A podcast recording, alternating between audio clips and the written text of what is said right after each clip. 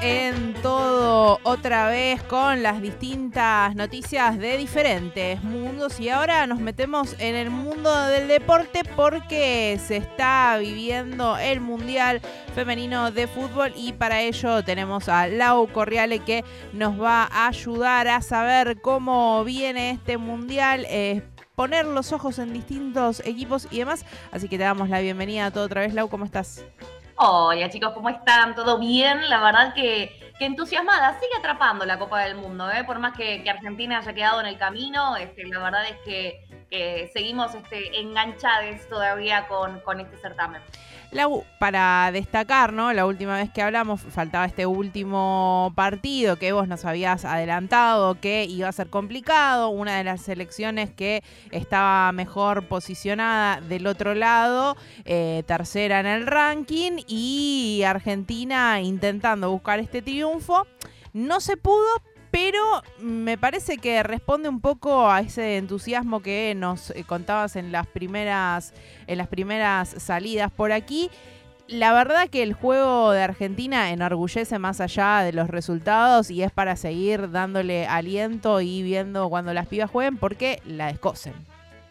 Absolutamente de acuerdo, eh, absolutamente. Me parece que la victoria de, de Argentina eh, que tanto queríamos dentro del campo de juego, bueno, se terminó dando afuera, ¿no? Por un crecimiento de, la selección que realmente fue muy notorio. Recuerdo que habíamos charlado esto de los procesos por los cuales Argentina estaba pasando, que era su cuarto mundial, que nunca había logrado un triunfo, que venía de un cambio muy revolucionario de las pibas, ¿no? Esto de ponerse en el Mundial de Francia, en el último mundial, en la formación y hacer una especie de topollillo como hizo Román con una mano atrás de la oreja diciendo por qué no nos escuchan, ¿no? Ellas querían eh, cambios no solamente en el cuerpo técnico, que de hecho se cambió, ahora está Germán Portanova hace dos años, eh, pedían cambios de condiciones de entrenamiento, eh, cambios con respecto al respeto que se le tenían las jugadoras y siempre, no sé, detalles, hasta la indumentaria que quedaba de otras llamadas viejas del masculino hasta los lugares de entrenamiento y los horarios insólitos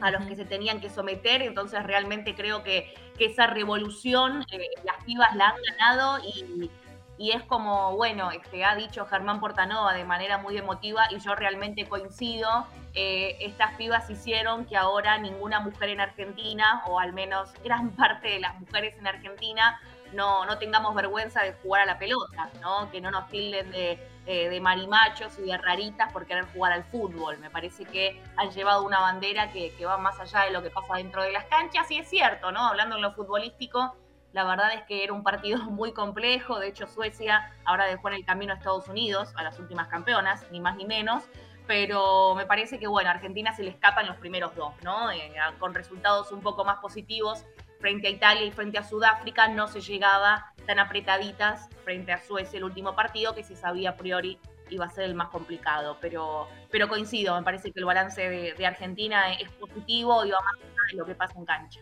¿Y cómo sigue este Mundial Femenino sin la participación de Argentina, pero habiendo dejado todo esto positivo que marcabas? ¿Cómo continúa? Continúa eh, con, bueno, ya los cuartos de final totalmente confirmados, porque los últimos partidos de octavos se dieron esta madrugada. Eh, España va a enfrentar a Países Bajos, Japón a Suecia, Australia a Francia e Inglaterra a Colombia. Las colombianas que siguen siendo noticia eh, y siguen siendo la gran sorpresa de, Latinoamérica. Recordemos que la última Copa América, por la cual Colombia, Argentina y Brasil clasifican, se había jugado en su país.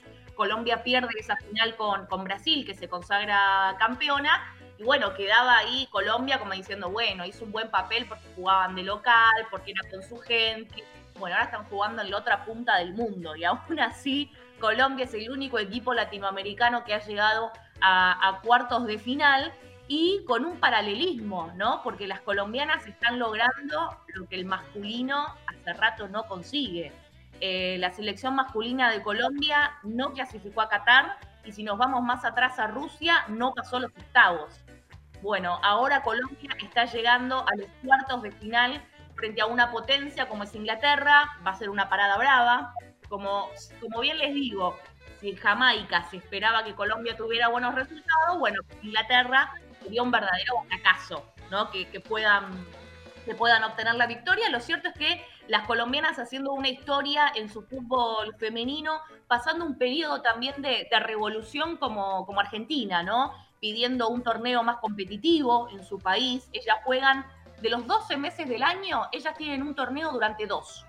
Compiten un par de equipos en dos meses y después, si te de acuerdo, y siguen entrenando ahí entre ellas eh, de manera hiper amateur. Bueno, están reclamando, ya era el reclamo el año pasado en Copa América, tener un torneo más competitivo eh, para, bueno, darle mayor jerarquía a, todo el fútbol colombiano y así en consecuencia a la selección.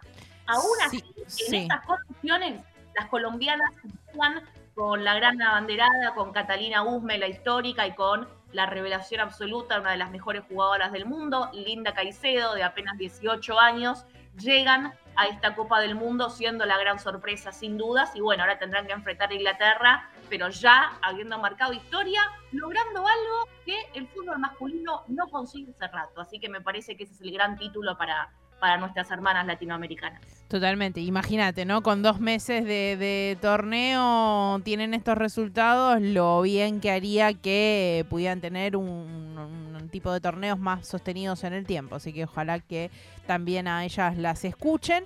¿Y cómo quedarían conformados los siguientes partidos de acuerdo a estos resultados? Y quedaría España, Países Bajos, Japón, Suecia, de ahí saldrían eh, una de las semifinales, y los otros dos son Australia, Francia, Inglaterra, Colombia, de ahí saldría la otra semifinal. Eh, de las principales candidatas, o sea, de las selecciones que ya habían sido campeonas del mundo, queda solo Japón, porque Noruega, eh, bueno, justamente Japón mismo la eliminó, Estados Unidos que pierde frente a Suecia por penales, no le puede ganar a Suecia en el tiempo regular y Suecia las elimina por, por penales. Entonces, Noruega afuera, Estados Unidos afuera y Alemania no puso fase de grupo. Esas tres eran las selecciones candidatas por haber sido campeonas del mundo ya en otras ediciones, quedaron todas en el camino, solo, solo Japón eh, puede llegar a volver a consagrarse, todas las demás sería eh, la consagración primera, así que eso también genera bastante entusiasmo, porque al haber seguido las, las candidatas este, te genera una intriga, ¿no? Y, una, y anima más todavía la, sensación de saber qué va a pasar. Así que me parece que está buenísimo, alentando a las colombianas, sabiendo que va a ser difícil, pero bueno, vamos a ir con las banderitas este, cafeteras por allí. Sí, tenés que elegir una selección para alentar ahora. ¿Es Colombia?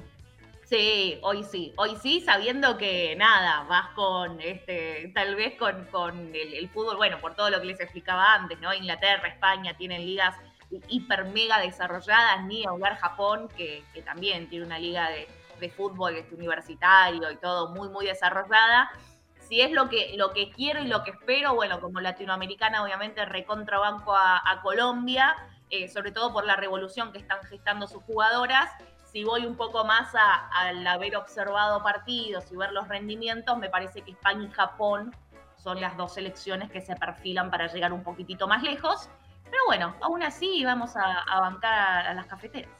Muchísimas gracias, Lau, por esta comunicación y ahí bancaremos al único equipo de Latinoamérica que sigue luchando y además que también tienen un futuro promisorio.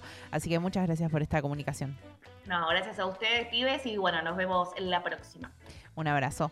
Pasaba Lau Corriale contándonos este Mundial Femenino de Fútbol cómo sigue. No continúa Argentina, pero la verdad, si no vieron, ahora hay mil chances de volver a ver los partidos. Sí. Vean los partidos, enamórense de esta selección femenina de fútbol, porque la verdad que lo que tiene es mucho futuro por delante. Linda Caicedo de Colombia gran, gran jugadora, 18 años. No tenía ese dato. Sabía que viene a ser un golazo espectacular, increíble todo lo que está haciendo Colombia, pero no tenía el dato. 18 años. Eh, con un torneo que se juegan dos meses de 12 durante un año. Es una locura total. Y seguiremos allí hasta el final. Eh, no es un horario tan loco el que eh, juega Inglaterra-Colombia porque es a las 7.30, esto es en el Estadio Australia de Sydney, es un horario más accesible que las 4 de la mañana, ¿no? Totalmente. 7 y media de la mañana. Bueno, España, Países Bajos también es a las 22 horas. Después, Japón, Suecia y Australia, Francia sí son 4-4-30. Muchas gracias. No hay tanta chance, pero España, Países Bajos y Inglaterra, Colombia seguramente podremos verlos y si no las repeticiones porque la verdad que hay buen fútbol para ver.